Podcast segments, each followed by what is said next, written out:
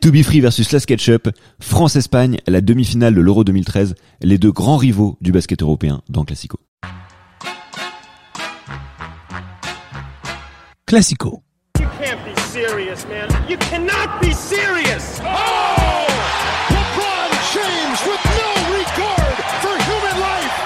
Crois qu'après avoir vu ça, on peut mourir tranquille. Enfin, le plus tard possible, mais on peut. Ah, c'est superbe. Et on va- Quel pied Ah, quel pied Oh putain Salut à toutes et à tous, bienvenue dans Classico, le podcast qui révise les classiques du sport. Aujourd'hui, on va parler de France-Espagne, la demi-finale de l'Euro 2013, et avec moi pour en parler, bonjour à vous les gars, Anton et Paul. Allez, bonsoir. Bonsoir. Bonjour. Ça dépend maintenant. Bah, parce que tout le monde peut quand nous vous écouter à n'importe quel coup. euh. Et oui, c'est le principe d'un podcast C'est vrai que vous pouvez retrouver sur Spotify d'ailleurs. Oh, c'est vrai. la prod m'a dit de le placer aussi, assez tôt Sur toutes dans les plateformes l'émission. de podcast, sauf une dont on n'a pas envie d'être. euh, Bah, de publicité, du coup. Ouais, on n'est pas sur, euh, on n'est pas sur MySpace. On n'est plus. On y était, On mais plus. on n'est plus. on s'est fait tiquer. Et de quel match incroyable et de légende on parlait Eh ben, euh, je l'ai dit, mais je vrai, peux le répéter. Mais Euh, tu n'as pas précisé que c'était du basketball. Ah, je n'ai pas précisé ouais. que c'était du basket. C'était tellement naturel pour moi Ouais, finalement. Après, je me suis replongé dans ce match avec plaisir et j'espère que vous aussi, vous allez euh, apprécier cette histoire qu'on va vous raconter aujourd'hui. On, parle, on va parler effectivement euh, de cette demi-finale de l'Euro 2013 de basket qui a lieu en Slovénie à l'époque et qui a opposé la France à l'Espagne. La match France et l'Espagne, à l'époque, c'est des tant nations qui se rencontrent énormément, euh, qui se sont rencontrées euh, énormément de Beaucoup fois dans les années euh, 2000 et 2010. Bah, je Bah, pense ça que commence, c'est c'est plutôt ouais, de début des années 2000 jusqu'à. c'est ça. Pour moi, je pense que pendant six- les six six compétitions d'affilée, on les a affrontées. Exactement. Tout le temps de C'est- entre guillemets, c'est. Et souvent sur des matchs couperés en plus, en des quarts ou des demi-finales, C'est ça, voire des finales. Et, et à chaque fois, bah, en tout cas jusqu'en 2013, L'Espagne sortait vainqueur. principalement à chaque fois, même si euh, en Euro 2005, on a réussi à les battre pour une médaille de bronze. Euh, mais après, ça a été quand même l'âge d'or du, du, de l'Espagne, puisqu'ils sont à ce moment-là, en 2013, double tenant du titre du championnat d'Europe. Pour, si- pour situer, parce que c'est important euh, que les, les gens sentent, euh, que les gens comprennent euh, qui incarne cette équipe de France à l'époque en 2013. C'est une équipe de France, c'est la génération euh, Tony Parker. Euh, on l'a nommé comme ça. Euh, mais, mais mais voilà, il y a qui dans cette équipe à l'époque? Il y a qui dans cette équipe? Eh il y a, comme on le disait De tout à l'heure, justement, il y a deux générations qui se croisent, la génération 2000 et la génération 2006. La génération 2000, c'est ceux qui sont qui est la génération on appelle Zadar, puisqu'ils ont gagné en Croatie en fait un euro. Euh, tu avais euh, Tony Parker, Avec euh, Boris, Boris. Diaw, Ron- Ronny Turiaf, Florent Pietrus et euh, il me semble un, cinquième. Mais que... C'est ça, mais c'était euh, Ok. l'Euro Junior en 2000, pardon, tant pour moi. Donc c'est ça, c'est Azadar en Croatie. Et euh, bah, Tony Parker, après, un- imposé comme, entre guillemets, le représentant du basket français à l'international, puisqu'il est drafté aux Spurs. Euh, chose incroyable, en plus, à une place pas non plus très très ouf, mais euh, c'était pas mal à l'époque. Ouais, 21ème, un truc comme ça. Mais après, il c'est aussi comme un, un meneur euh, de folie. On en reparlera de, tout à l'heure de sa carrière. Euh, c'est lui qui porte les- l'espoir de, Je change de conducteur, j'avais pas le vrai. Euh, c'est lui qui, qui porte à bout de bras l'équipe de France et qui justement chaque été, euh, au lieu de rester dans un NBA à San Antonio à travailler Sur pour le monde après, Ce que font beaucoup de. c'est ça parce que c'est très compliqué NBA. pour euh, Mhm. les, les joueurs en tout cas européens de partir de. Oui, je pense que t'arrives épuisé après ta saison Mais de, de les NBA. clubs, les clubs veulent te garder pour éviter de te blesser euh, Mhm. pour le début de la saison d'après. Mais lui, chaque été, il est là, il te cravèche avec la France et il n'a que des petites miettes à chaque fois. Ouais, c'est Euh, vrai, c'est on peut, on peut peut-être reprocher beaucoup de choses à Tony Parker. euh, Pas beaucoup, dans- mais- en ter- non, mais en termes de, en termes de, de joueur de basket, peut-être qu'on n'aime pas trop, on peut ne pas être fan, mais par contre, il a toujours, qui, ne peut pas aimer il a toujours été investi en équipe nationale, comme très peu de stars l'ont fait. Ah donc, oui, euh, c'est vraiment, je crois, je pense que hein. c'est clairement un, ouais, un, une exception avec les, les frères Gasol en, en, en Mais après, Espagne. le, le, le club dans lequel il était aussi permettait beaucoup ça, puisque c'est un club aussi Mhm. quand même très Ouvert, euh, euh, ouvert international. Et coach Popovic avait quand même aussi, même si c'est toujours une bataille euh, entre la direction et le joueur pour partir, parce que et des contrats, l'assurance, blablabla. Et lui, il a toujours répondu présent, et euh, d'autant plus durant cette compétition. Surtout que en plus il est avec les Spurs, les Spurs qui finissent toujours leur saison en playoff et du coup qui finissent la saison tard. Donc c'est-à-dire qu'en plus c'est pas comme s'il y allait, euh, ça faisait deux mois qu'il était en vacances, il, puis il va se faire une compétition. Non non, c'est il sort de Mhm. d'une saison en général où il va bah, souvent en finale de conférence ou au moins en demi-finale de conférence, donc jusqu'à mi-mai on va dire. Donc euh, mi-mai, souvent les compétitions internationales commencent en septembre, mais avec les matchs amicaux, les regroupements, euh, voilà, ça. Et là, c'est le cas euh, lors de cette saison d'ailleurs. hein. Il va en, jusqu'en finale avec les Spurs, finale qu'il perd. Mhm. Euh, le match aussi, c'est Tony, horrible. hein. Tony Parker a 30, euh, 30 ans. pour qui 30 ans en 2013, c'est ça? Oui, à 30 ans, exactement. Il est à maturité pour beaucoup, en fait. Il, Mhm. il récite un basket qui est euh, juste diabolique enfin, pour, euh, Mhm. pour son gabarit, et même euh, euh, pour dans- l'Europe. s'imposer dans cette... et Pour l'Europe, c'est Puis un- surtout, ce qui est impressionnant, c'est qu'il a, il- c'est l'un des rares joueurs NBA qui a réussi à garder son même jeu euh, en Europe que en- aux États-Unis. Parce que souvent, on voit que les, les, les meilleurs joueurs NBA ont un peu du mal en- Mhm. à jouer en Europe. Enfin, dans le pas en Europe, mais en FIBA. Parce que c'est pas exactement les mêmes règles, c'est pas les mêmes conditions, donc souvent il y a un peu un- une adaptation à faire. Et Tony Tony Parker a toujours joué le même jeu, que ce soit avec les Spurs ou avec l'équipe de France. Et c'est ça qui est fort, parce que c'est c'est dans un dans un basketball où, où- qui se veut un peu plus moi je dirais rude en FIBA c'est quand même un peu plus la, la, la raquette est souvent beaucoup plus remplie que que en NBA Bah, de toute façon, c'est le basket européen qui diffère de, du basket euh, NBA, c'est de la plus le défense. mouvement de ballon voilà Déjà de la ça. défense. Ce qui sûr. arrive très peu. euh. Exactement. Et donc du coup, pour Tony Parker, c'est quand même assez fort de réussir à, à- à compiler des aussi bonnes stats. Et pour moi, enfin, c'est juste parce que le match dure moins longtemps qu'il n'a pas des stats comme en NBA. Mais sinon, il aurait les mêmes lignes de stats en NBA Mhm. que en que en FIBA. Donc ça, c'est pour le meneur de cette équipe de France. On est en 2013. Capitaine, Meneur et capitaine Non, de c'est cette capitaine, équipe de France. Non, Non, oui, ils, sont, c'est ils sont deux. C'est Ah ouais, c'est d'accord, Dieu, le capitaine. Et, euh, et, Capitaine de vestiaire si tu veux, c'est Tony, mais sinon. et du coup, ça c'est pour euh, c'est pour Tony Parker. Mais où en est la France Elle, c'est l'équipe de France euh, de basket en 2013 à l'orée de 7 euros. Et ben, euh, Je vous fais des tu veux savoir si par rapport avant, avant cette compétition. Oui, euh, s'il y a une bah, en sorte fait, de petite historique Voilà, euh, a rapidement. historique. Où en est l'équipe Bah, de France On se euh, rappelle quand même de ce euh, fameux. euh, en gros, le, le basket français commence à émerger aussi entre guillemets, enfin à l'international dans les années 2000, dans le sens où on fait un super euh, JO. JO. Ouais. on, on se fait quand même. euh, a- il y a l'action du match sur la tête de de Weiss, De euh, Weiss de, de, de Carter. mais- malgré tout, il y a une progression. Et euh, on commence à être euh, assez récurrent dans les phases finales des, grands championnats, enfin des grandes compétitions européennes, les mondiaux aussi, même si chaque fois on s'en sort euh, un peu. Enfin, bah, c'est compliqué, mais on est présent. Le problème, c'est que on est, comme tu l'as dit, face à nos meilleurs rivaux, et ça commence dans les années 2000 et principalement 2010. Et le, le vraiment gros coup de feu, c'est 2011 avec euh, Rudy Fernandez. C'est l'action qui, je pense, qui commence la rivalité. C'est Rudy Fernandez, un ailier euh, espagnol qui euh, qui agresse totalement Antonio Parker Qui violemment qui est sous la raquette. Et cette rivalité physique euh, et sportive va, va se créer à ce moment-là. Et on va les, on va les, les jouer régulièrement. Et l'année d'avant, c'est les JO à Londres. Et on se fait humilier, euh, je pense quand même, euh, lors de, des quarts de finale, si je dis pas de Ouais, bêtises, où on répond de la plus Non, mais- mau- mauvaise des manières, à savoir... On, On joue physiquement coups, et on fout des coups en dessous de la Et surtout, ceinture. surtout, ce qui est important de préciser, c'est que l'Espagne, en plus, nous avait clairement euh, négligé en se disant, ils ont fait exprès de ça. perdre Ah oui, ça c'est... euh, en, en, en poule Pour leur pas dernier tomber match pour pas les tomber contre les États-Unis et pour tomber dans la partie tableau de la France. savoir que justement ils se sont dit bon bah ça va la France on parce pourra qu'ils les disent, voilà, exactement, on les a déjà Ouais, battus plein de fois. Euh, donc il y avait un- peu ce côté euh, On était un peu leur bolos quoi. C'est Ouais. ça. Simplifie Clairement. un peu là, euh, mais euh, Mais il y a- il y a- c'est vrai que c'est un truc qui s'est créé de manière un peu naturelle entre guillemets parce qu'on les jouait régulièrement, mais ça se- oui, c'est c'est assez récent quoi. C'est pas quelque chose qui dure depuis des décennies. c'est pas la défense Angleterre. Exactement, mais c'est pas ça, en, devient entre guillemets maintenant puisqu'il y a eu toutes ces confrontations et ces scénarios incroyables.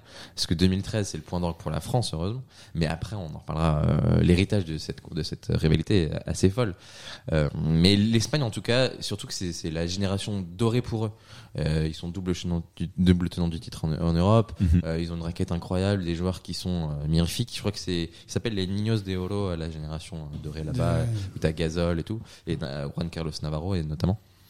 Donc c'est vrai que tu te dis que nous, nos deux générations, essayent de vivre ensemble et de, de se pousser vers le haut, mais c'est dur. Alors qu'eux, ils sont bien, bien ancrés et ils réussissent tout ce qu'ils veulent limite. Bah, de toute façon ils sont pour le coup euh, l'Espagne là en plus pratique un basket de toute beauté hein. on se souvient cette finale perdue euh, en, Coupe du Monde avec Joachim Noah c'est ça? C'est euh, la Coupe du Monde il me semble la finale? Non c'est Euro c'est un Euro aussi. C'est on joue une finale là l'équipe de France pour moi était là où elle était le meilleur la meilleure puisqu'elle avait, elle était en présence. euh, On jouait face à la meilleure équipe d'Espagne parce qu'il y avait les deux frères Gasol, c'était la meilleure. Et nous, on avait Joachim Noah qui était, qui jouait son meilleur basketball à cette époque-là. Et en fait, euh, on, on, on les joue, enfin, ils jouent un basketball, mais magnifique. C'est-à-dire que vraiment, en base de mouvement de balle, de, de, de post-up, de, de- ça, ça joue. Tous les joueurs touchent le ballon et ça récite un basket, euh, voilà, comme on pourrait voir avec les Spurs justement en NBA. C'est très peu de toucher de balle, très peu de dribble, beaucoup de circulation et voilà des joueurs rapides, euh, voilà et surtout voilà un, un pressing euh, perpétuel. Et là, on le voit dans ce match aussi euh, où il y aura un pressing tout terrain pour euh, sur Tony Parker dès le début du match où ils envoient des comme on dit on envoie des, des corps on envoie des joueurs sur le pour fatiguer le meneur le meilleur joueur pour qui qui doivent se battre sur chaque remontée de balle. Et, euh, et là l'Espagne c'est ça c'est qu'ils ont la meilleure défense et euh, et c'est c'est c'est leur force parce qu'ils ont déjà d'habitude les deux frères Gasol et et euh, et à- c'est là c'est enfin, à ce niveau-là il n'y a pas meilleur en Europe Ah, ça, à part sûr. les États-unis euh, Ah, comme on dans le monde international, mais euh, pas euh, voilà à l'international. Mais sinon, en Europe, c'est il y a pas. Mais surtout qu'en plus, Et nous, on est vraiment, c'est c'est c'est vraiment horrible de dire ça. C'est c'est- c'est comme se dire voilà, c'est je sais pas, c'est comme euh, le, je sais pas n'importe quel tennisman qui se retrouve à l'époque de Federer, Nadal et qui dans un autre euh, pan de sa vie, c'est de la génération Ce de tennis, serait- aurait été super euh, fort, voilà, aurait gagné aurait au moins 4-5 titres. Bah là, il va en gagner aucun parce qu'il y a les trois ogres qui sont là. Et ben là, c'est la même chose. La France, on tombe sur la génération euh, on Espagne qui qu'on pourrait avoir de la chance et tomber contre d'autres équipes, mais non, à chaque Mais fois. c'est on comme les autres équipes en handball qui affrontaient la France euh, de handball. Bien sûr. Tu te dis putain, les, les Danois, voilà, très longtemps, ils se sont dit mais si on serait tombé sur une autre génération, euh, C'est ça. Et, tout le fait qu'on sait, quand on parlait des générations, c'est que la France aussi donc euh, a les mêmes problèmes que l'Espagne, parce que l'Espagne n'a pas Pau Gasol qui pourtant euh, forme euh, les tours jumelles avec son frère en, en défense. ça. Il y a juste Sergi Baca qui est pas là aussi, mais c'est joueur NBA, c'est normal. Mais nous, on est beaucoup plus pénalisés parce que les Espagnols ont de très très bons joueurs, mais qui jouent en Europe. Europe, ouais. C'est beaucoup plus facile pour eux ensuite de, de se libérer pour l'équipe nationale. Mhm. Nous, il y a Joachim Noah qui est pas là, mais pour une raison totalement obscure, c'est n'importe quoi. Euh, Turiaf n'est pas là non plus. euh, Il y a Maimini non plus. Enfin voilà, on se retrouve surtout dans le secteur intérieur Ouais. où c'est compliqué. Et là, on va faire appel à deux jeunes, enfin pas deux jeunes, mais Agença qui est euh, à l'orée de sa carrière, qui surtout qu'il a pas et- et il y a Petro hein. qui, qui, qui fait aussi un, une- honnête, un- un- joue qui- honnête mais en fait, c'est un des secteurs importants, surtout dans le basket euh, de cette époque-là, européen. Et là, on se retrouve avec. euh, Et surtout que tu joues face à Marc Gasol, qui est l'un des meilleurs pivots de la NBA à cette époque-là, et qui joue un basket euh, parfait, enfin qui est vraiment très très fort. Mais il est quand même, c'était dingue parce que il a beau avoir été même au meilleur de sa carrière, pour moi, il a toujours été moins fort que Pau Gasol. Et c'est, c'est, moi, je, même si il semblait plus impressionnant, Pau Gasol a toujours été l'âme de, de cette équipe d'Espagne plus que, que Marc. Oui, oui, bien sûr. Mais même dans le dans le dans le côté bestial, enfin, ça, se voit sur le terrain. Ouais. Remarque, c'est un. Ils ont deux plus soft, différents, euh, plus soft, mais euh. mais tu sais que c'est des combattants, enfin incroyables. Genre tu, c'est Mais par compliqué contre, de, c'est de des, battre. c'est des sacrés vislards, les Espagnols. hein. Ça, faut Mais pas- justement, vous avez des, vous avez, vous narrez très bien euh, le contexte de ce match et euh, là du coup cette rivalité entre une Espagne flamboyante et une France un peu plus, euh, un peu plus dans le dur. Euh, Vincent Collet, le sélectionneur de la France, a du coup euh, d'autres mots pour euh, décrire cette rivalité? Euh, on le laisse s'exprimer. Il y a deux ans, on a joué contre eux un match où on avait accompli quelque chose. On était en finale, on était content. Je considère qu'on les a joués comme des petits gamins contre des adultes. L'année dernière, on a corrigé le tir. On avait la haine. Font tous les, tous les débuts de match, pareil. Ils sont hyper agressifs, ils cassent la confiance des autres et après ils s'installent. Et ben nous, il faut qu'on leur vole cette confiance. Let's go, c'est une demi-finale, les gars. Grosse concentration, tout donner. Grosse concentration, tout donner. Let's go. Le rouge, Qu'est-ce qui s'est passé avant qu'on en arrive à cette demi-finale Rapidement, pour rappeler le parcours de la France dans cette compétition euh, de l'Euro 2013, un premier tour qui commence par une défaite contre l'Allemagne, qui sert un peu d'électrochoc. Euh, les Français se réveillent derrière et enchaînent les victoires. Un deuxième tour où là euh, c'est un peu plus difficile, une victoire, deux défaites. La France passe euh, grâce au, au bonus offensif en, en quart de finale et en quart de finale la France réalise un, un assez bon match contre, Slovénie. je crois que la Slovénie, donc Bah, le, le pays pays, hôte. le pays hôte. Exactement, et ce qui, ce qui nous permet de, de, de se dire, bah, peut-être que cette année, on va aller euh, plus loin et, et battre, euh, et aller peut-être en finale et gagner tout simplement le premier titre du basket français. Mais en face, il y a quand même l'Espagne qui sort euh, la Serbie euh, plus de 30 points. Ouais, euh, en quart, et ce qui n'est pas n'importe quoi. Euh, donc là, tu te dis, euh, t'as envie de faire, tu vois, coller, C'est la Serbie euh, qui avait battu la France au deuxième tour d'ailleurs, je crois. La Serbie qui avait. Oui, exactement. C'était le dernier match euh, du deuxième tour. On a perdu. C'est pour ça, euh, bravo. alors que alors qu'on avait battu les Serbes en préparation euh, de ce- cet euro. Bah, bref, de toute façon, ça change tout le temps. hein, Ouais, ça, tu, tu- c'est- tu peux te faire avoir rapidement. Mais euh, c'est vrai que tu te dis qu'au début, on a fait un début de compétition compliqué, pardon. On a mis du temps à se mettre en, en jambes. Euh, on passerait crack. Euh, certes, l'exploit face à la Slovénie, mais euh, c'est encore friable. Tu, tu sais que tu peux t'effondrer, et en fait, c'est ce qui va se passer. Et le match commence, oui, c'est un, c'est dur. Ah bah, la première période, je pense qu'on n'a plus envie de voir euh, ça. Enfin, moi, je- j'ai du mal encore à la, à la revoir, alors que j'ai vu le match trois fois. Genre, je, je déteste ce moment-là. Ah, mais C'est, c'est, c'est heureusement qu'on a Tony Parker parce que sinon euh, on marquerait pas de points. C'est simple. C'est, c'est, c'est, en fait c'est, c'est le néant et c'est souvent le ce qui a été reproché à Vincent Collet euh, avec la- l'équipe de France, c'était bah, qui proposait une très bonne défense, mais pas vraiment de création offensive. Et beaucoup de gens euh, critiquaient Collet en disant bah s'il y avait pas eu Tony Parker, il aurait peut-être même pas eu euh, la moitié des résultats qu'il a eu parce qu'on a Tony Parker qui peut se créer une, une action vraiment tout seul. Mais vraiment, s'il n'est pas là, bah on finit. euh, Le score est 30. euh, je- Ah, tu parles déjà de la première, enfin, pre- Ah oui, première mi-temps. Oui, de- oui. Oui, de la première mi-temps carrément. Oui, Bien oui. sûr, mais comme on l'avait dit tout à l'heure, je crois qu'il y a 20 points inscrits par la France et euh, 14 par, par Tony Parker. Donc euh, c'est c'est pitoyable. C'est on finit ouais, je crois que c'est du 30 32, 34-20. Voilà, 34-20 à la voilà, mi-temps. on est à moins 14, mais surtout le le premier carton c'est le premier re- et reste disputé, on se dit bon bah voilà c'est voilà exactement, sans Tipeee on serait ce serait pas du tout disputé mais au moins on reste au coude à coude. Mais alors deuxième carton, Tony Parker sort et à partir de là disparition, on ne marque pas un panier pendant 8 minutes. Et les- 8 surtout- minutes sachant qu'un carton dure 10 minutes en, en, en FIBA. C'est c'est mais c'est C'est très long. Voilà, C'est- tu, c'est- tu, ça tu paraît sens, interminable. tu as l'impression ouais, que ça dure une Ah oui. éternité ce moment-là. Et, Et surtout, en heureusement fait, l'Espagne ne marque pas non plus.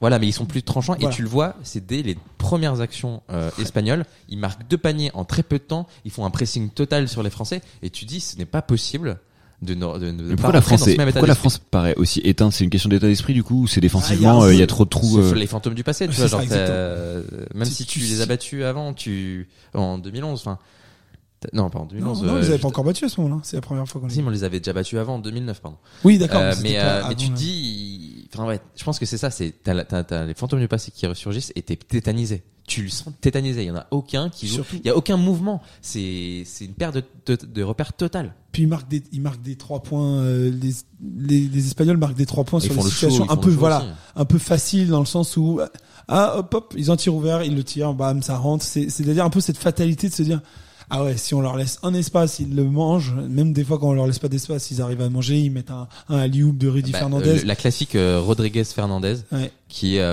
euh, Fernandez euh, Part du coupe, coin, euh, du coupe en corner. bas et euh, se fait euh, enfin dépasse son, son son défenseur et claque un loop et c'est la, la spéciale durant le match je crois qu'ils le font trois quatre fois Et et ils ça le passe font trois fois. Ouais, ce qui est juste normalement pas possible à ce niveau-là parce voilà. que euh, t'as en plus en côté français t'as des gros défenseurs et je crois que sur Fernandez c'est Kaudi J'ai la balle. voilà j'ai eu dit Kaudi j'ai la balle il est il est dessus à, à certains moments et tu dis c'est pas normal dans euh, ce sont des gros défenseurs quand même de base et tu te fais avoir comme ça Mm. c'est C'est vrai, c'est, c'est- et puis c'est vraiment, là vraiment, c'est, c'est, on se regarde, on, on- on voit ces actions, on se dit, en fait, on joue à NBA et euh, juste l'or- l'ordinateur a eu un, un bug, quoi.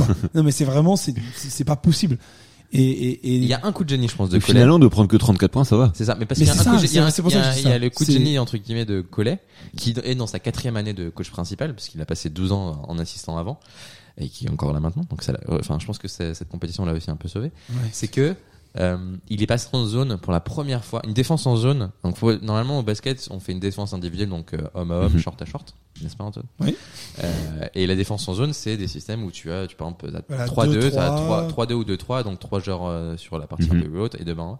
Et on n'avait jamais fait cette défense du tournoi parce que on, on s'en sortait plutôt bien. Et là, en fait, c'est tellement l'enfer.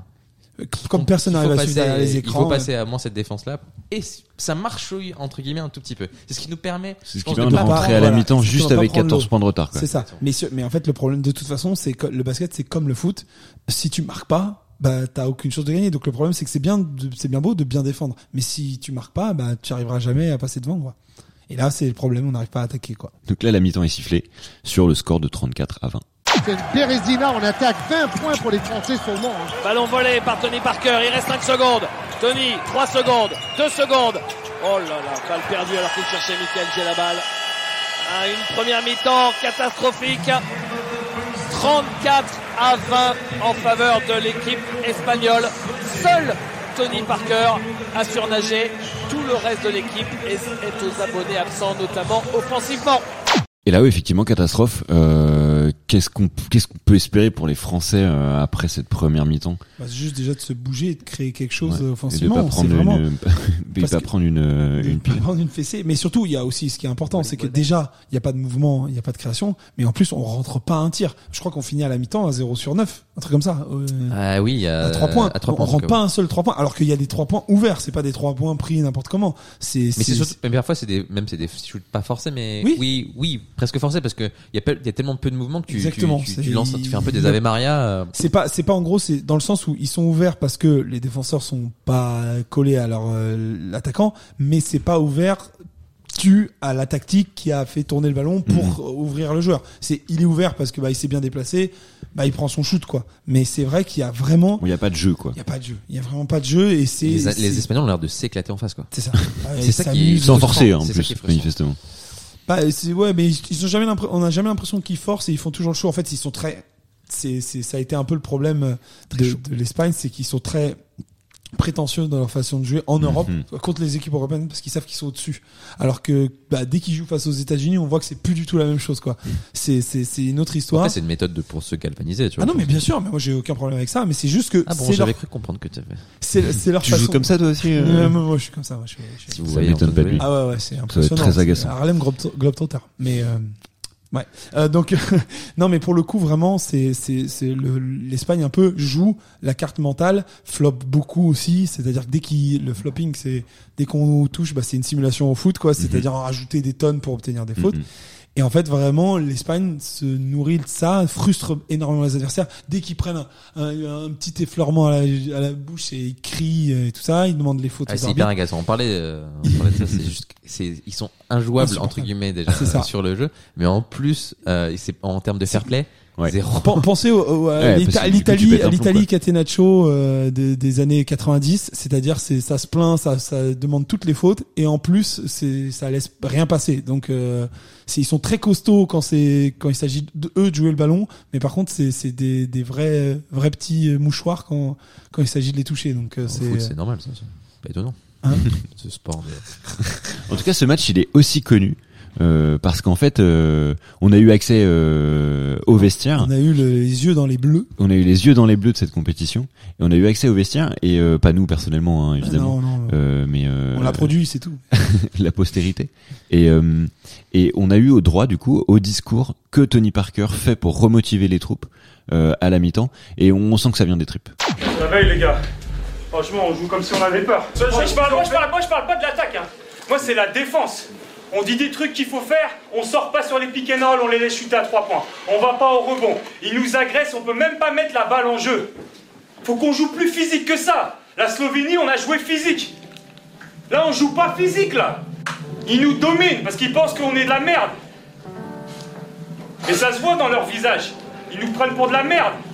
Donc ouais, qu'est-ce qu'on Je m'en fous ce qui arrive en deuxième mi-temps. hein. Même si on perd, au moins on joue avec notre fierté. Et on joue dur. Après on perd, c'est pas grave, c'est la vie. Mais moi je préfère perdre en, en se battant. Pas comme ça là. Là on se fait défoncer là. Alors on se fait défoncer effectivement, c'est ce que vous nous racontiez euh, tous les deux. Euh, hélas, il a ce discours, euh, ça, les mots viennent naturellement et il pique un peu l'orgueil euh, de ceux que copier. Et en même temps, il voilà, il pousse un coup de gueule un Mais peu ça. tactique. On, co- on connaissait vachement euh, Tony Parker comme leader technique. Il y a toujours comme ça, même au foot ou quoi que ce soit, il y a toujours un leader technique et un leader euh, euh, de voix. Et là, Tony Parker, c'était plutôt le, leader technique. Il n'était pas du genre à crier, même s'il avait toujours pris beaucoup de la parole. Euh, c'était quand même plus Boris Dio, le, le, le leader vocal. Mais là, c'est vraiment, on sent là toute cette frustration de toutes ces années de défaite face aux Espagnols et le fait de ne pas se battre. C'est ça le, qui l'agace, c'est que Ouais. je pense que toutes les autres années, il s'est dit, il se disait, ok, on perdait, mais au moins on. Bah, notamment en 2011 en finale Voilà, du coup. euh. exactement. On, on, on a joué avec nos armes, on a perdu contre plus fort que nous, ça arrive. Mais là, il sentait que l'équipe de France ne montrait rien. Et, en- et voilà, je- que, et qui dit, qui disent qu'ils parlent même pas de l'attaque, là, ils parlent de la défense, alors que déjà l'attaque est famélique.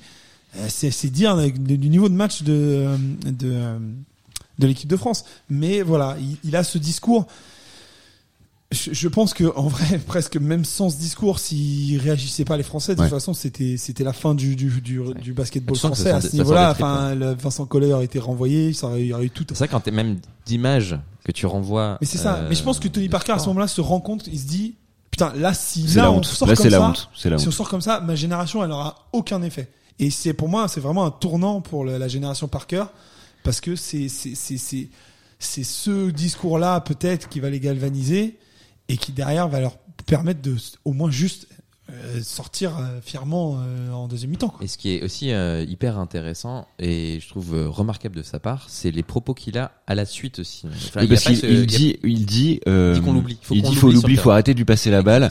Et il faut penser à lui en dernier, il faut penser à lui en cinquième euh, et pas euh, et pas Ça, c'est fort toujours parce lui que filer tu pourrais penser que des leaders comme ça vont te dire, bah, je- on va y arriver, Ouais. et ils vont montrer un exemple. Non, même lui est conscient et, et essaye de trouver une tactique et, leur faire comprendre que ça passe aussi par eux, Ouais. pas forcément par lui. C'est vrai. Même s'il a brillé. Et ça, c'est fort. Mais Parce que tu pourrais te, te dire le insulter tout le monde, il va dire, ah, de la merde, il faut construire motif. Mais non, là, il a aussi l'intelligence d'inclure tout le monde et de faire un, tu sais, il dit à, à tout le monde, t'as un shoot ouvert, Mais prends-le. du coup, ça libère un peu aussi euh, les les, Mais- les autres quoi. Mais Exactement. c'est clair, c'est pour moi, c'est- c'était la Du force de leadership, Tony en Parker, c'était c'était vraiment du leadership. Il était capable de lui, alors qu'il a des stats incroyables, de finir un match à 6 points et être content de, de gagner, parce que c'était sa volonté, c'était sa volonté première, c'était de faire ça, c'était de de- d'impliquer ses coéquipiers. Et je d'ailleurs, euh, c'est pour ça que je, je pense que Collet a eu de la chance d'avoir Tony Parker, parce que sinon il serait jamais allé aussi loin en tant qu'entraîneur, parce que il avait un, un mec qui était qui a franchement surélevé ses coéquipiers parce que si tu regardes intrinsèquement l'équipe de France c'est quand même pas ça, ça, ça ne devrait même pas rivaliser avec l'Espagne ça ne Mhm. devrait même pas jouer dans les c'est des bons joueurs mais à aucun moment c'est des joueurs du niveau de que qu'ont les Espagnols ils- malgré tout, même si on peut dénigrer, enfin, on peut reprocher à coller quelques, quelques, enfin, plein de choses, euh, il a réussi, je pense aussi, en- le fait de rester, de créer une famille. Il Ah, s'est entouré, il a quand même élevé des joueurs, euh, leur faire prendre conscience, euh, tu vois, il a, il a créé des liens avec tout le monde qui sont, Mm. je pense, hyper importants et qui a fait que cette génération. C'est un bon sélectionneur en tout cas. Exactement. Peut-être Oui, pas oui, le meilleur entraîneur, mais c'est un bon Ah, sélectionneur. Après, c'est il a quand même des que- très bons résultats en club, il faut Donc, pas lui enlever ça, ouais, c'est mais ça. Mais c'est pas un mauvais entraîneur non plus. hein. sa force sa force c'est surtout voilà qu'il il pouvait du coup ne pas convoquer un joueur à une compétition et le joueur serait quand même prêt à revenir sur la Mhm. compétition d'après parce que il serait c'est comme une sélection de groupe il sait que le joueur même s'il n'est pas sélectionné sur cette compétition eh ben il sera pas oublié par le sélectionneur donc ça Mhm. pour le coup moi je trouve que c'était sa force et c'est pour ça Collet Ça est l'est toujours, c'est pour ça qu'il est encore là. hein. mais le seul problème c'est que c'est offensivement c'est un il a pas il a pas vraiment de solution euh, Défensivement, il est capable de trouver une solution contre n'importe quel adversaire. On le voit. On se prend jamais. C'est déjà arrivé face à la Serbie ou quoi que ce soit. Des matchs où on prend l'eau, mais c'est c'est rare quand même avec euh, Vincent Collet. Mais par contre, c'est vrai que souvent, on n'arrive pas à rentrer les paniers parce qu'on n'arrive pas à créer des trucs. Donc euh, bon. euh, Et ce troisième carton, alors, Antoine, comment il est eh ben, ce troisième carton, oui, l'avantage, parce qu'on revient sur le parquet là. c'est ça. L'avantage, c'est que ce troisième carton, eh ben, on se ressaisit beaucoup mieux et c'est au tour de l'Espagne de faire un, un, un run euh, famélique de Un zéro run, c'est point. un, c'est c'est une, une période pendant laquelle on marque pas. Voilà, c'est c'est c'est je crois que là il y a 7 minutes où l'Espagne ne marque pas un seul panier. Donc euh, pas un seul point, c'est ça, Mhm. c'est même pas euh, pas un seul panier, c'est marque pas un seul point. Donc du coup, la France là à ce moment-là en profite pour recoller. Sauf que euh, et non pas Vincent Collet, mais euh, et euh, du coup, du coup, euh, elle en profite pour recoller, mais n'arrive jamais à. Bah, ça, ce qui arrive souvent, c'est que c'est souvent facile de revenir, mais c'est toujours difficile de passer devant. Mhm. Et la France à chaque fois revient, mais bah, dès qu'ils sont proches de passer devant, ils ratent un panier ouvert, boum, un Mais- panier à trois les points. gens sont plus, voilà. En tout cas, la Mais en défense tout est cas, beaucoup plus dure. l'équipe Voilà. est plus présente. L'équipe Exactement. est plus présente. Tout le monde répond présent, les leaders se font, se font sentir. Le seul malgré, enfin le seul regret qu'on peut avoir, c'est euh, le match un peu de Batum, qui pour lui, il lui, a, il a, 0.0 il a, il a rebond, souffert, un, il a souffert un peu tout l'euro. euh, Enfin, c'est, ça ça. a été difficile pour lui. Il y a eu euh. des matchs de poule Et corrects. c'est- mais- Et c'est frustrant quand on connaît la- les capacités qu'il qu'il peut avoir et qu'il aura ensuite après dans d'autres compétitions. Mais on a envie qu'il puisse répondre présent. Et ce- encore dans le troisième carton, malheureusement, il n'y est pas encore. C'est un des rares qui n'y est pas encore. Tout le monde euh, se met au diapason, mais lui n'y arrive pas. C'est- horrible. Hein, mais tu vois, ça, on- ça revient avec des, des matchs dont on a parlé, par exemple le France-Angleterre, où Michalak passe totalement à côté. Euh, Enfin, ça- il y a des matchs où des grands joueurs, malheureusement, ne peuvent pas. euh, Mais le problème de- pas devant. Le problème de Nicolas, de Nicolas Batum, c'est contrairement à Tony Parker, Tony Parker, peu importe s'il fait un mauvais match, il est capable quand même de créer, de faire des différences. Donc comme il est capable de faire des différences, quoi qu'il arrive, il y aura toujours un défenseur qui va s'occuper de lui et Mhm. qui il, il peut créer. Et s'il dépasse son défenseur comme il est plus rapide, il va avoir un deuxième qui va qui va sortir et du coup il pourra ressortir le ballon et faire une passe décisive. Nicolas Batum, il a pas trop ça dans son jeu. Il est pas capable d'éliminer son adversaire. Donc le problème, c'est comme il est pas capable d'éliminer son adversaire, que c'est un joueur de rythme. Bah, s'il est pas dans le rythme, c'est très difficile pour lui de, de sortir de ce manque de rythme.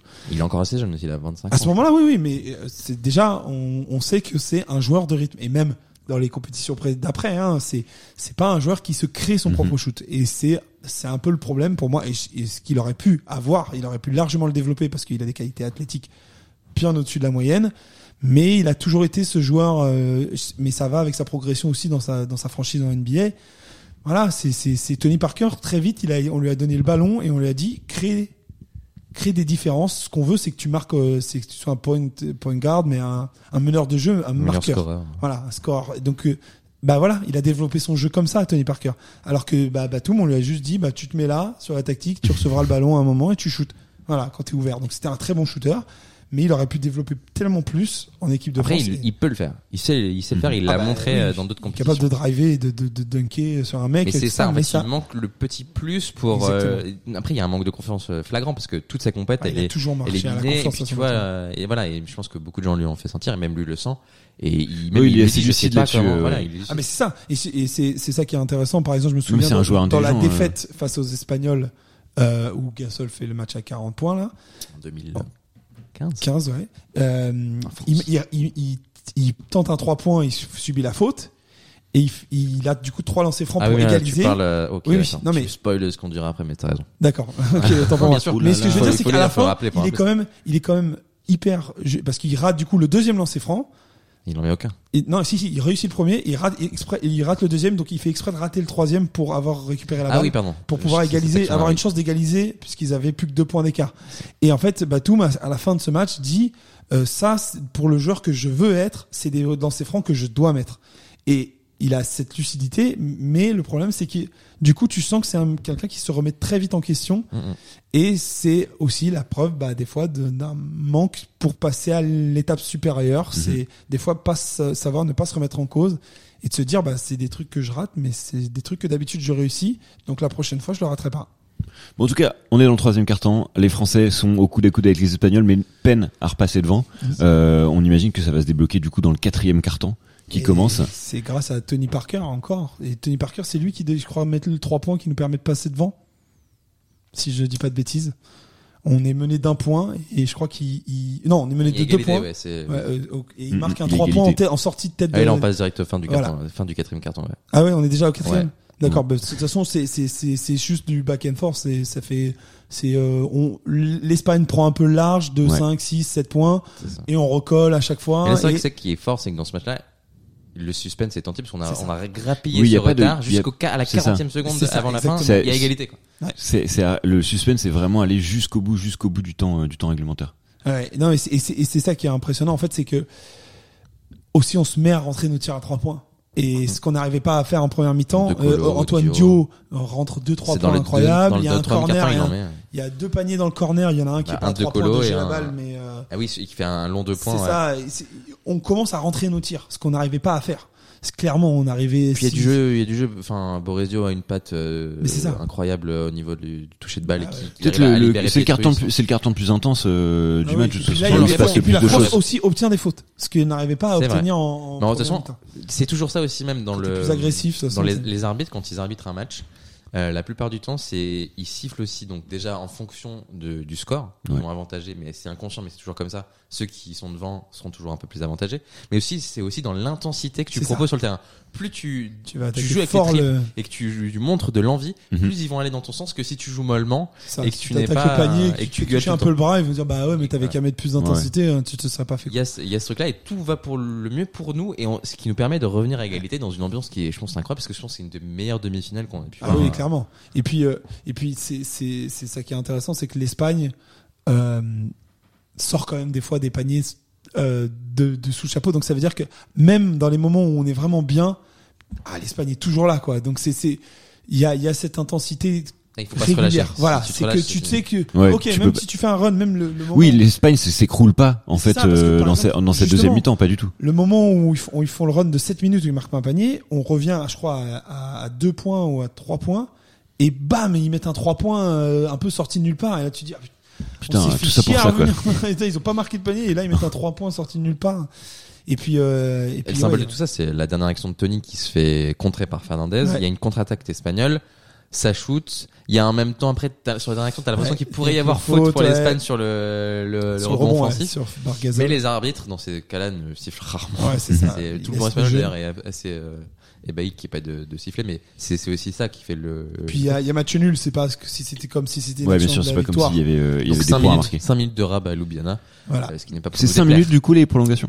Exactement. 5 c'est minutes de bonheur en bus, comme, en plus, comme dirait euh, Stéphane Guy. Guy. Mais euh, je- le, le problème, c'est que c'est du bonheur euh, sans l'aide vraiment, puisque c'est c'est assez C'est assez crispé quoi. C'est étouffant. Ouais. C'est Ouais. étouffant. Personne ne met de points pendant 3 c'est minutes pas- y a 20, je pas un C'est assez panier crispé. des deux côtés, pas un seul panier, il y a que des lancers francs qui sont rentrés. Pour l'Espagne, je crois qu'il marque après, au bout de Il y a Boris Dieu qui se fait, il y a Boris Dieu qui se fait exclure à un moment C'est aussi ça, de non, cette, ouais, ça, euh, il a fait un de de cette 5 fautes. prolongation. ouais. 5, points, 5, 5 fautes euh, Ouais. personnelles, donc tu es obligé de sortir, mais parce qu'ensuite il s'est donné pendant tout le match. Et Mais- il fait d'ailleurs une mais- faute horrible. Mais d'ailleurs, Euh, moi, je- pour moi, c'est le tournant. Parce que c'est Flo Petrus qui rentre à sa place. Mhm. Et Flo Petrus fait une fin de prolongation absolument exceptionnelle. Ah, mais c'est- en termes de fighting spirit, Ah c'est il est un incroyable. De toute façon, il est, il est, c'est incroyable quand il retire la chaise à, à, à Marc Gasol. C'est pour Retirer on la peut mettre- chaise. On peut mettre Voilà. carrément des chaises sur un terrain. c'est- Non, mais Retirer voilà, la c'est- en chaise. gros, C'est parce qu'il monte sur une chaise pour marquer. Non, mais c'est parce qu'en fait, euh, vous savez, quand au basket, on peut, on peut se mettre dos à l'adversaire et, s'appuyer contre lui, le pousser pour se- après se retourner. préférentielle. Et voilà. Et le truc, c'est que Et du coup lui s'est décalé, il moment- s'est décalé. En gros, au moment où Marc Gasol du coup va pour pousser, il se recule. ça, c'est spécial. Hein. Ah, il l'a fait tout le En temps. même temps, il est conscient du fait comme il qu'il est plus petit, voilà, il est moins les fort. joueurs vont forcément l'attaquer sur sur le poste et du coup eh ben il profite de ça et dès qu'il sent que le mec va vraiment pousser il retire la chaise du coup bah la personne c'est comme bah, si on vous retire une chaise au moment où vous asseyez vous tombez voilà donc euh, et Il est là très il- pédagogue, hein, Antonin. Ouais, Euh, Ouais, on a tout- bah, merci, on a Bah, très bien compris cette expression. voilà. Et donc du coup, il, il lui fait ce coup-là. Et puis surtout, il y a un moment où il contre, euh, je crois, Sergio Rodriguez, qui Oui, va oui, attaquer euh, le panier. Enfin, il faut- il est, il est vraiment, enfin, il est partout. Il est, et c'est Bah, c'est la, le- la l'abnégation. grinta, la grinta limite change de camp parce qu'on on parle de la grinta espagnole et là bizarrement ça passe de l'autre côté. On répond dans le défi physique. Euh, Agença sort des petits moves qu'il n'avait jamais pu faire euh, durant, durant ce c'est- et match-là. c'est lui qui marque le seul panier dans le jeu des, des Français. Parce que sinon c'est vrai que c'est que des lancers francs. c'est que des lancers francs. Et c'est, c'est- et en plus, on est souvent, on est pendant toute la prolongation derrière les Espagnols de deux points. Donc c'est-à-dire que l'Espagne marque pas non plus le panier, mais on est derrière. Donc, C'est-à-dire que Mais là sur le coup sur les lancers francs on est extrêmement efficace. euh, Oui, et alors, euh, mais- Agença, je crois qu'il, non, c'est, c'est dans, en 4 Agença, il en loupe un, rate, il en loupe un seul. Mais après, t'as Antoine Dieu qui répond présent, mais il expliquait d'ailleurs Antoine Dieu dans le documentaire euh, de Intérieur Sport sur cette compétition. Il expliquait surtout que quand tu, les Espagnols font faute euh, loin du panier. Donc en fait, t'as tout le, t'as tout ton terrain à traverser pour aller jusqu'à la ligne des lancers francs. Ouais. Et il y a tout ce moment où c'est pas comme si tu, tu restes une action près du panier Mhm. où t'es juste à côté. Là, t'as toute la bronca autour et t'as le temps de cogiter, de dire, ok, il va falloir que je les mette. Je les là. mets, ouais, c'est hyper important. C'est pas plus- juste dans le jeu, C'est important que juste. Là, les pas, ils pris une très, très longs. faute, tu vas C'est te dur. mettre. Là, c'est vraiment, tu dis. Et ah, malgré tout, les Français ne, ne craque craquent pas. Diop, Mais il y a, il y a cette action qui nous fait encore vaciller où tu vois que tout Ah, est friable à n'importe quel moment. c'est la N1. mauvaise passe De- de, Tony Parker. Pour Batum, c'est Batum qui perd la balle. ouais. loupe la balle. Et là, ça rappelle à tout le monde.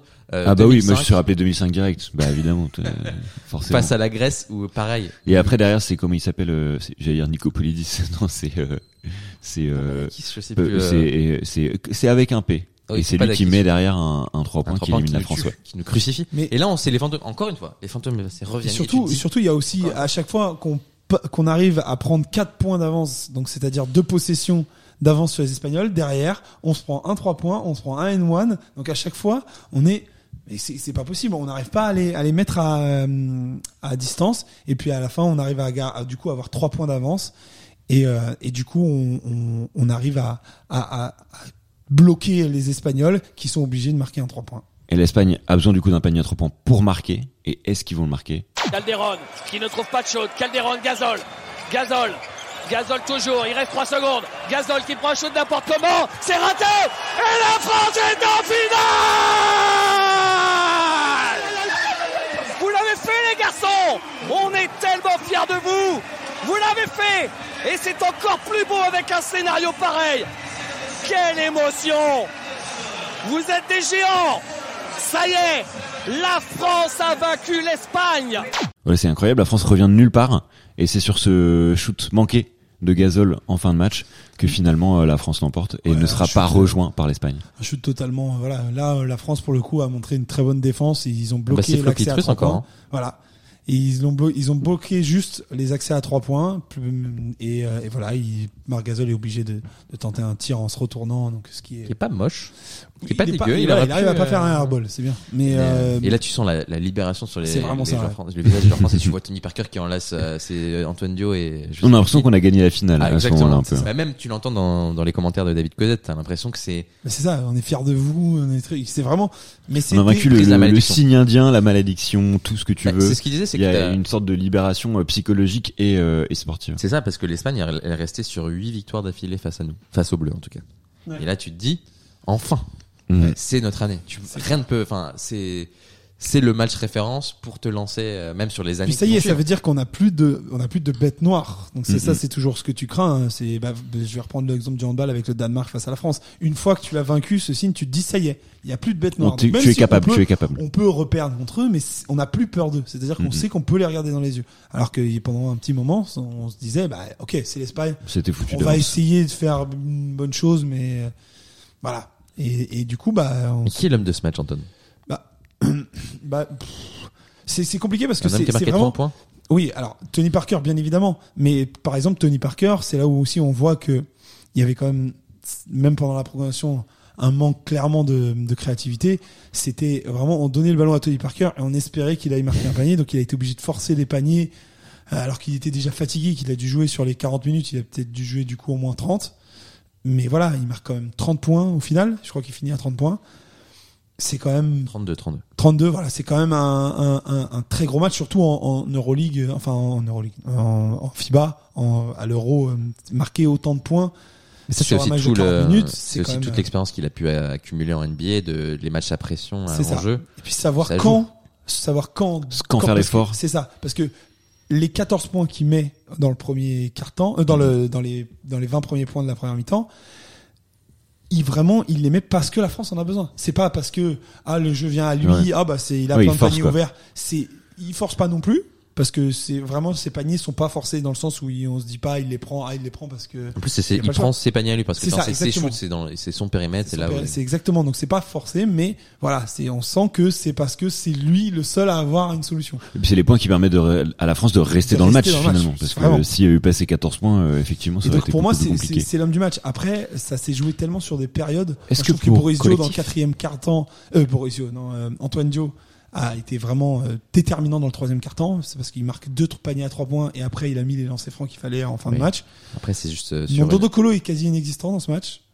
il est encore Euh, jeune aussi mais c'est bah, sur la sur la sur la sur la sur l'ensemble du match c'est difficile c'est de Tony Parker de toute Mm, façon bien évidemment. Est-ce que, Mais- est-ce que euh, pour euh, justement vaincre ce, si- ce signe indien, cette malédiction euh, avec l'Espagne, il fallait en passer par une mi-temps catastrophique qui un peu renverse euh, complètement l'esprit et le est-ce qu'il ça fallait se en passe passer par, la- par, cette pique euh, à la fierté quoi. Est-ce qu'il fallait en passer par des circonstances un peu extraordinaires comme celle-là? Bah, c'est genre un un peu comme renversement les- quand même de situation? C'est un peu comme les très lourdes défaites euh, que tu te prends. C'est au bout d'un moment, tu te dis bah ok, soit on s'écrase complètement, soit on montre juste de, de la fierté et on essaie de se ressortir de là. Et c'est souvent dans les pires moments que et tu souvent comme ça hein. que arrives à, à retrouver dans n'importe quel sport. Hein. C'est c'est c'est c'est. et pareil bah, et c'est- parfois t'arrives pas forcément à gagner tu te relèves un peu mais C'est tu ça. gagnes pas forcément Mais là, là, d'avoir gagné, c'est quand même assez fort parce qu'en plus, dans un scénario comme ça, une équipe qui nous mettait autant la pression, qu'on avait autant de mal à battre, tu as tendance à te dire quand même que le seul moyen pour toi de la battre, c'est parce qu'elle fait un match pourri, que toi t'es bien au-dessus et du coup tu domines ton match de la tête et des épaules. Là, tu, là, dans un match comme ça, Là, on les a battus, on les a battus à la régulière on parce qu'en fait, battus, en euh, plus, en ils ont pas été mauvais du tout. Au et contraire, allant les chercher. Donc euh, c'est c'est non non pour le coup c'était c'est pour ça que ça ça a débloqué. Et je pense que cette victoire du coup pour l'après la victoire à l'Euro face à la Lituanie nous a vachement plus donné que du coup l'après la victoire qu'on avait eue aux, aux États-Unis en 2019. Euh, quand on bat les États-Unis et qu'après on se fait battre par la Serbie, c'est pas la même, c'est pas le même contexte parce que les États-Unis, on les domine et ça faisait longtemps qu'on les avait pas joués et qu'ils nous avaient pas battus. Donc c'était, il y avait pas ce oui, non, c'est dur. Hein, Hein on les domine pas non plus de la tête Oui, non, mais ce que je veux match, dire, c'est que euh, dans le sens où on- ça faisait tellement longtemps qu'on les avait pas joués Ah oui, bien sûr. que du coup il y avait pas de, il y avait pas de passif. Alors que là, il y a vraiment un passif. Donc comme il y a la un moitié des joueurs, ça joue en NBA. c'est ça exactement. Donc Et là, oui, t'as raison, et c'est surtout, euh, comme tu disais, ce, ce type de match-là. Et on a failli le connaître, entre guillemets, en finale, là, face à la, à la Lituanie, la situation inverse. Où on Exactement. était totalement euh, euh, dominateur. Mhm. Et à la mi-temps, d'ailleurs, Boris Dio le dit bien, euh, les gars, en face, ils vont faire comme nous il y a deux Ouais, jours. ouais, c'est ça. Ils vont avoir Mhm. le couteau entre les dents, ils vont revenir, euh, ça Et va être, et il faut on- tenir. Et on a On tenu. bien fait. ouais. Ils ont tenu. Parce mais a bien c'est- gagné. Mais... Parce qu'à la fin de l'histoire, on- la France gagne 7 euros. Et C'est oui. ça, Premier titre. gagne bien. hein, Premier titre, euh, euh, premier titre de cette euh, de l'équipe de France de basket. C'est ça. Et euh, bah oui, je pense qu'on peut dire que c'est quand même euh, genre un aboutissement. Ça fait 10 ans que j'ai- j'ai j'ai dit peut-être une bêtise, mais que Tipeee. Bah, la génération Parker, ça, en tout cas, euh. C'est un peu l'accomplissement de, de tout leur, leur travail depuis euh, depuis ces dizaines d'années. C'est ça. Et en plus, il y a une de- des belles retombées médiatiques puisque ce match, il est suivi par près de, si je dis pas de bêtises, euh, 6,2 millions de téléspectateurs. Il y en a presque 5,5 euh, pour euh, France Télé et le reste sur Canal+. Mais euh, c'est génial pour un. enfin. Tu vois que malgré tout, le public aussi répond présent. C'est un match en après-midi. Hein. Ouais. C'est pas, c'est les matchs de l'Euro, c'est toujours en milieu fin d'après-midi, donc c'est pas non plus un horaire euh, où tout le monde pourrait s'installer devant la télé. C'est, c'est en septembre. Ouais, Euh, c'est la- la rentrée. c'est voilà, c'est la rentrée, c'est pas non plus en été.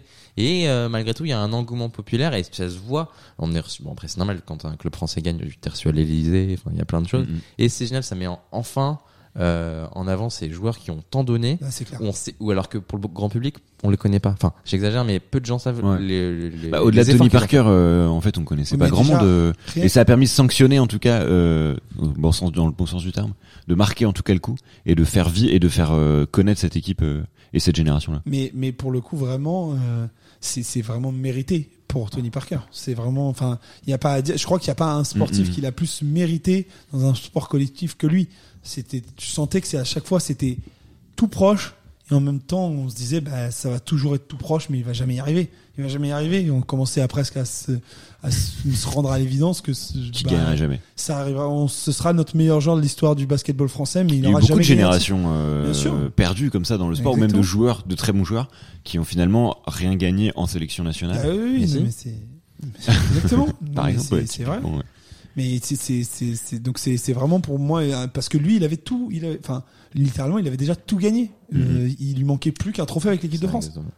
Et Ça aurait été triste qu'il ne l'ait pas. Après, Mhm. tu vois, t'as des joueurs euh, comme euh, dans des clubs comme Gerrard où il lui manque euh, le, le seul titre qu'il a pas eu, c'est le titre C'est champion de d'Angleterre. Mhm. T'as toujours des, des, des, des points noirs sur ton, ton Dimitri Payet, tu vois, il, bah, il est, ouais, il, champion de il manque beaucoup de choses. Mais après, il y a un, un- une chose incroyable, c'est que cette rivalité, on continue.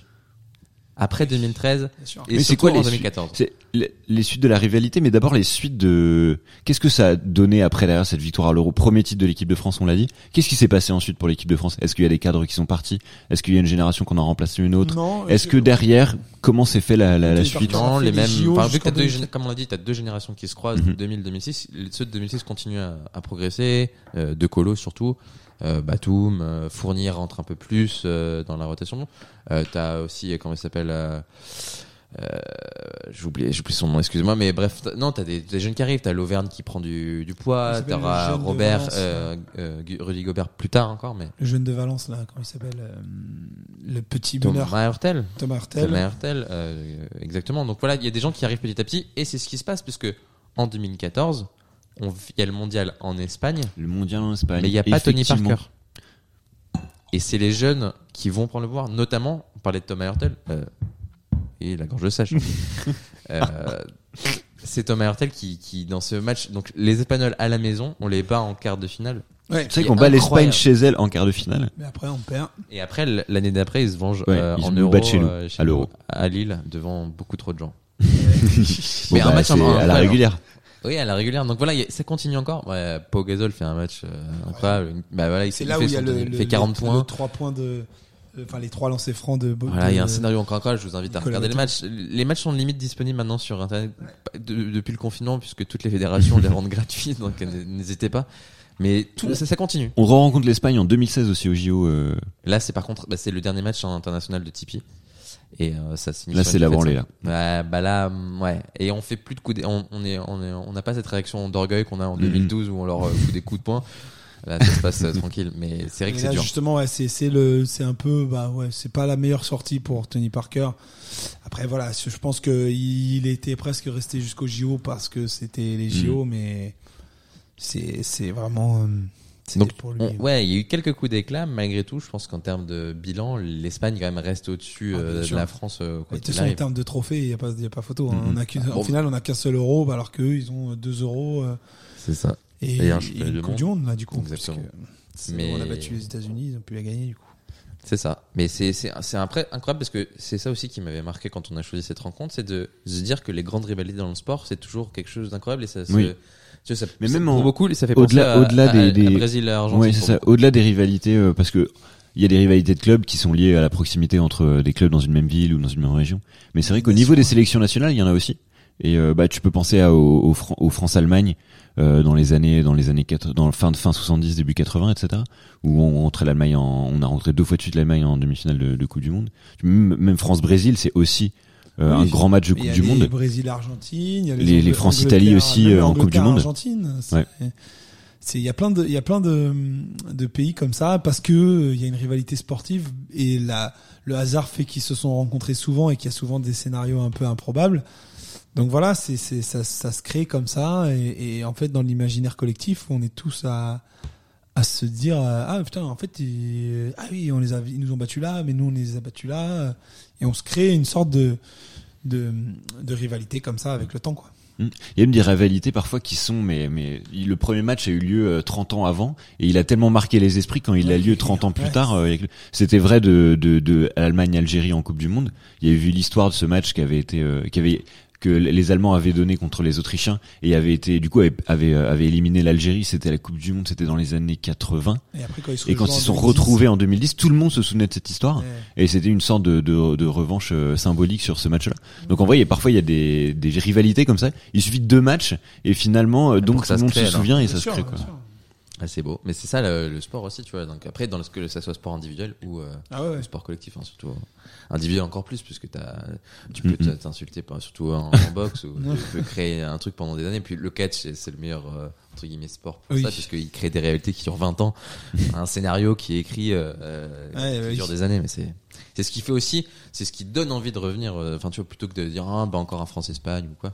Qui est tout ça autour, tout ce battage euh, autour, euh, que même les supporters entre eux entretiennent ça des années euh, encore tu vois euh, surtout avec l'ère des réseaux sociaux où tu peux te rebalancer euh, tout n'importe quoi en disant ah bah tiens il y a 20 ans vous Tu te souviens de ça? ouais voilà c'est non mais c'est c'est génial Mm, mm. Ouais, ouais, ouais, ouais. Ouais, ouais. Ah, c'est génial, hein. Non, non, mais bah, pour le c'est coup, cool, voilà, hein. c'est, c'est, c'est, c'est, la- les France-Espagne, même encore maintenant, c'est des matchs de basket qu'on attend parce que, bah, la France reste toujours comme un bon niveau de basket. attend? On a toujours des, Snoop Doggy Dogg. Qu'est-ce qu'on attend? Euh, mais euh, mais vraiment c'est euh, c'est la, la France doit maintenant avec sa nouvelle génération peut-être euh, trouver euh, d'autres moyens de rivaliser avec l'Espagne parce que l'Espagne fait sort des nouveaux joueurs à chaque fois mais là surtout attention à la Slovénie mais c'est On attend du- on contre, attend du coup un prochain dire, match euh, référence contre l'Espagne. Même la Serbie avec Jo- Jo- euh, Nikola Jokic, euh, on a il y a les autres équipes Attention pays européennes de l'Est euh, voilà, euh, les autres équipes européennes qui commencent vraiment aussi à émerger. Donc euh, même maintenant à l'Euro, ça va être de plus en plus compliqué de pas de devoir aller en demi ne serait-ce qu'en demi-finale. Donc euh, ça va la compétition commence vraiment à se relever parce que de plus en plus de joueurs européens vont en NBA. dans le basket comme un peu dans le hand aussi c'est que tout le monde peut limite arriver à être champion Mhm. enfin il y a c'est C'est ça. très- c'est compliqué d'avoir un réel favori à part en Coupe du Monde où tu dis bah les États-Unis mais en Europe enfin dans les euros et c'est pareil pour le foot Mm, tu peux toujours te faire surprendre par une équipe qui va arriver à son prime d'un coup quoi. Et, euh, et là dans les années qui vont suivre ouais, franchement les pays de l'Est faut faire très très très attention Ouais, Slovénie surtout. Ouais, c'est, euh, Non non c'est c'est c'est mais c'est- ça promet de belles choses et puis de toute façon ce, ce match-là par contre a été euh, juste une récompense de tout le travail effectué par le, le Team France comme on dit euh, pendant des années. Ouais, entraîneurs et- comme ils sont Voilà. là depuis longtemps même les mecs encore je crois les assistants les mecs qui préparent le- les kinés et tout ça fait Non, des c'est années c'est vrai que c'est pour eux. Je pense que c'est ça aussi qui s'est créé. C'est une sorte vraiment de famille du groupe France euh, en basket et qui fait que bah, même si tu gagnes pas, t'es content de retrouver les autres. Mhm. Tu te bats pour ton pote, tu te bats pour Ouais, ton parce que comme, tu vous l'avez dit au début, euh, que pour que Tony Parker revienne, euh, tous les étés euh, pour euh, se faire des compétitions en Europe alors qu'il a vécu des saisons euh, super denses et super compliquées aux États-Unis. C'est vraiment la preuve qu'il y avait, au-delà de l'aspect sportif de gagner des titres, euh, l'aspect patriotique pour son pays, il y avait aussi euh, évidemment, je pense, le, le bonheur de retrouver ses coéquipiers et de faire un truc avec eux euh, euh, et tout le staff. Et puis euh, Tony Parker, euh, voilà, hein, si on doit le, le préciser, n'est pas 100% français et pourtant il se bat pour son pays sans aucun problème. Donc, euh, ça Il est né où, peut- Antoine Aux États-Unis. Son Il est père. pas né. Non, lui il est pas né aux États-Unis, mais son père est américain. Sa mère néerlandaise, je crois. Ouais, un truc comme ça. Il est né à Bruges. Voilà. Donc euh, il n'est pas du tout français et pourtant il se, il se bat pour la France euh, parce que père c'est son pays. Donc euh, voilà, c'est s'il n'y a pas des questions d'identité nationale, si vous voyez ce que je veux dire. Et ben merci Anton. important. Un message Ce sera le mot de la fin. Ouais, ouais, c'est parce Anton, il veut se présenter, je crois, Ouais. Anton à la Non, présidentielle. parce qu'il y en a marre de, Encore chercher les origines des gens pour dire ouais ils se, ils se battent pas pour leur pays, euh, ils sont ça parce que français. argentin. Ils sont français. Voilà. Ouais, Euh, c'est ça. Je suis français, je suis fier d'être français, je représente le maillot français. Et ben merci Anton pour cette déclaration de candidature. On- C'était pas prévu. Hein. Euh, je sais pas si on va la garder au montage. Pour- pourquoi pas hein. C'est un très beau On moment. jamais. euh, Si quelqu'un écoute lié à jusque-là. Salamé, je trouve que c'est un très très beau moment. euh, Ouais, mais c'est un moment de grâce hein, vraiment qu'on a vécu là. Merci beaucoup Anton Migoya. Euh, et, et je bah bon vent, Voilà, bon vent bon courage euh, pour cette campagne qui s'annonce attends rude. pour, mes, pour mon mon L'inauguration du local de campagne. Ouais, allez. Alors, sache TED, que nous ne répondrons pas c'est Euh, ouais, je suis pas sûr. On suivra ça de loin. Tête de liste, on sera pas là.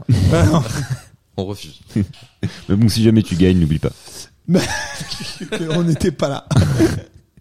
Tout en est tout cas- d'ici. En tout cas, si vous avez écouté l'émission jusqu'au bout, merci euh, de nous avoir suivis. Vous pouvez nous retrouver et retrouver tous les autres épisodes euh, de Classico sur Spotify, Mais Aussi sur Euh, Apple Podcast. mais plein sur sur Apple Podcast et sur MySpace. Non, on a dit MySpace. Non, c'est c'est bon, ok.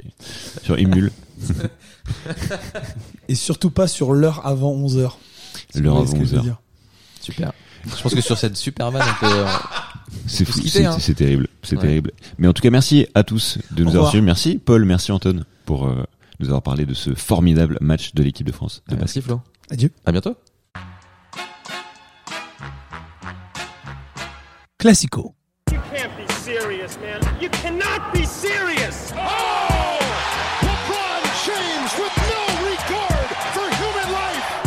Crois qu'après avoir vu ça, on peut mourir tranquille. Enfin, le plus tard possible, mais on peut. Ah, c'est superbe. Quel pied Ah, quel pied Oh putain